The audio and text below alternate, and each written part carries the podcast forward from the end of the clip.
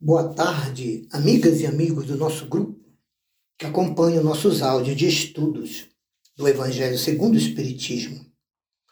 Continuemos nossas sugestões de entendimento sobre o capítulo 18 do Evangelho segundo o Espiritismo, muitos os chamados, poucos os escolhidos. Neste áudio, estudaremos os itens 10, 11 e 12 com o tema Muito será pedido a quem muito houver recebido. E também os itens 13, 14 e 15, cujo tema é Ao que tem, mais se lhe dará, já na parte das instruções dos Espíritos.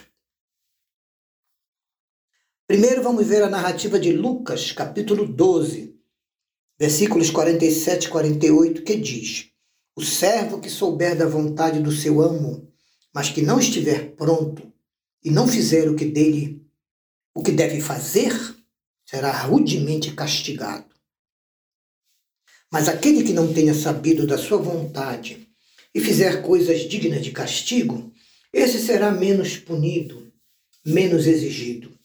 Pois muito se pedirá àquele a quem muito se houver dado, e maiores contas serão tomadas àquele a quem mais coisas se haja confiado. Lucas 12, 47 e 48.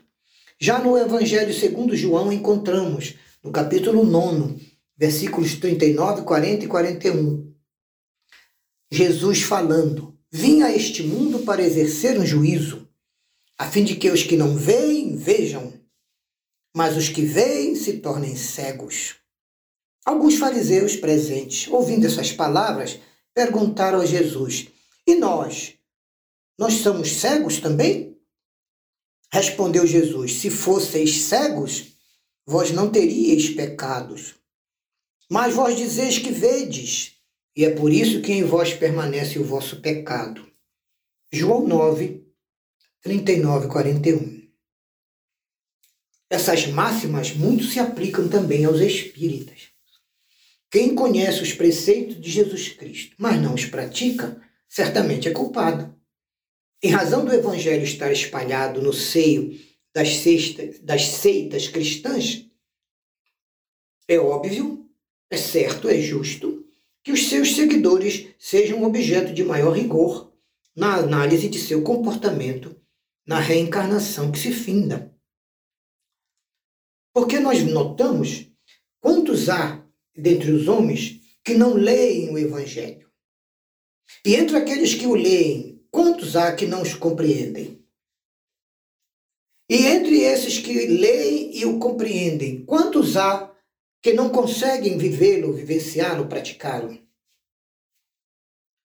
Então, as palavras de Jesus poderiam estar perdidas para alguns homens, mas o Espiritismo as trouxe de volta, porque ele é o Evangelho redivivo, o cristianismo de Jesus redivivo.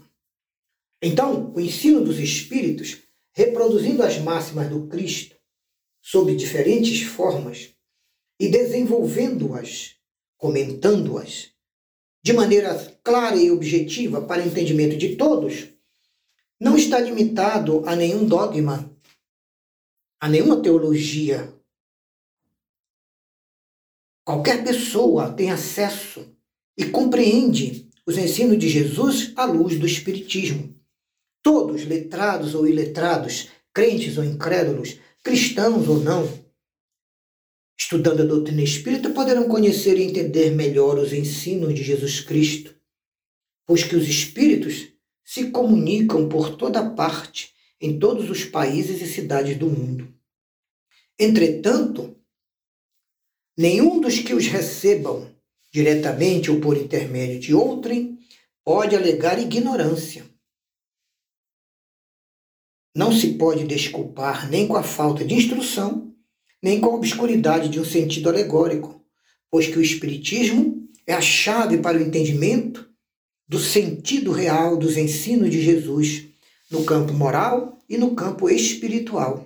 Aquele, portanto, que não aproveita essas máximas para se melhorar, que apenas as admira como coisas interessantes e curiosas, sem se tocar no coração, que, conhecendo o Evangelho e o Espiritismo, não se torna menos vão, menos orgulhoso, menos egoísta e menos apegado aos bens materiais, nem melhor um pouquinho para si mesmo e para o seu próximo, será muito mais culpado, porque tem muito mais meios de reconhecer a verdade. No Espiritismo, os médiums que obtêm boas comunicações também são muito censuráveis se persistirem no mal, na ganância, na ambição, cobrando por suas orientações espirituais. Porque muitas vezes, quando o médium escreve um conselho a outrem ou uma advertência, está escrevendo a sua própria condenação. E muitos deles, se o orgulho não os cegassem, reconheceriam que suas mensagens, conselhos, avisos e advertências se dirigem em primeiro lugar a eles mesmos, depois aos outros que estão consultando-os. Todavia, em vez de tomarem para si as lições que escrevem, muitos irmãos médiuns se preocupam mais em aplicá-las aos outros, confirmando assim essas palavras de Jesus. Como podes ver um argueiro no olho do vosso próximo, um cisco, e não consegue ver a trave que está no vosso olho? Ao dizer Jesus, se fosseis cegos não teríeis pecados, ele quis demonstrar que a responsabilidade de cada um está diretamente proporcional ao conhecimento que cada um já possui sobre o seu evangelho e sobre as leis de Deus. E sobre a lei de Deus, ninguém pode alegar desconhecimento, porque no livro dos Espíritos, questão 621, onde está escrita a lei de Deus, os Espíritos informam que é na consciência de cada indivíduo. Está lá o tribunal divino, apostos. Ora, na época de Jesus, eram os fariseus que tinham a pretensão de ser os mais esclarecidos da sua nação, e eram. Por isso, Jesus diz que eles serão sempre mais culposos aos olhos de Deus do que o povo ignorante. É lógico. Aos espíritas, pois, muito será pedido, porque muito têm recebido. Mas também os espíritas que houverem aproveitado e muito trabalhado, muito irão receber da lei divina e da justiça. Então, o primeiro cuidado de todo espírita sincero deve ser o de procurar saber se nos conselhos que os espíritos lhe dão alguma coisa não há que lhe diga respeito, porque o Espiritismo veio multiplicar o número dos chamados. Pela fé que faculta, poderá multiplicar também o número dos que se qualificam como os escolhidos. Depende de cada comportamento de cada espírita. E agora, o item dar-se-á àquele que tem. Aproximando-se dele, seus discípulos perguntaram: Mestre, por que lhes falas por parábolas? Respondendo, disse Jesus: É porque a vós vos foi dado conhecer os mistérios do reino dos céus, ao passo que a eles isso não foi dado. Porque aquele que já tem, mais se lhe dará, e ele ficará na abundância. Entretanto, aquele que não tem, mesmo que pareça que tem, lhe será tirado. Por isso é que eu falo por parábolas, porque vendo não veem, e ouvindo nada entendem, nem compreendem. É neles que se cumpre a profecia de Isaías quando diz: Ouvireis com os vossos ouvidos e nada entendereis. Olhareis com os vossos olhos e nada vereis. Mateus 13, 10 a 14. Marcos, no capítulo 4, versículo 24 e 25, assim narra o mesmo tema. Tende muito cuidado com o que ouvis, porquanto usarão para convosco da mesma medida de que vos houverdes servido para medir os outros, e ainda se vos acrescentará, pois ao que já tem, dar-se-á ainda mais, mas ao que não tem, até o que parece que tem lhe será tirado. Marcos 4, 24 e 25. Dá-se ao que já tem e tira-se do que não tem. Como entender isso? Meditai nesses ensinos que às vezes parecem até paradoxais. Aquele que recebeu é o que possui o sentido da palavra divina, que já entendeu, já conhece e estuda, e recebeu unicamente porque tentou e conseguiu tornar-se digno dela, e porque o Senhor em sua misericórdia, estimula e anima todos os esforços de qualquer um para o bem. Efetivos e perseverantes, esses esforços atraem as bênçãos do Pai. São como um imã que atrai o que é bom, útil e agradável. As forças motrizes que vos fazem aptos a galgar a montanha santa, em cujo topo estará o repouso feliz após o trabalho árduo e áspero de vossa reeducação e evolução moral espiritual. Quanto ao tira-se ao que não tem ou tem pouco, também é outra figura de linguagem de Jesus. Deus não retira das suas criaturas o bem que já hajam feito, claro.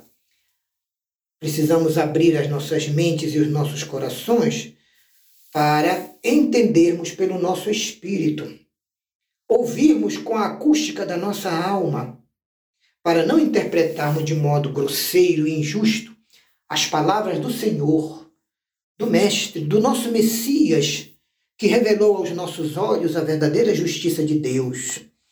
Não, não é Deus quem retira daquele que pouco recebe, é a sua própria consciência que o limita, por ser ele ainda um pródigo e um descuidado. Por não saber ele ainda conservar o que já tem, nem trabalhar para aumentar o óbulo que a providência divina lhe colocou nas mãos e no coração. Aquele, por exemplo, que não cultiva o campo que herdou do trabalho do seu pai.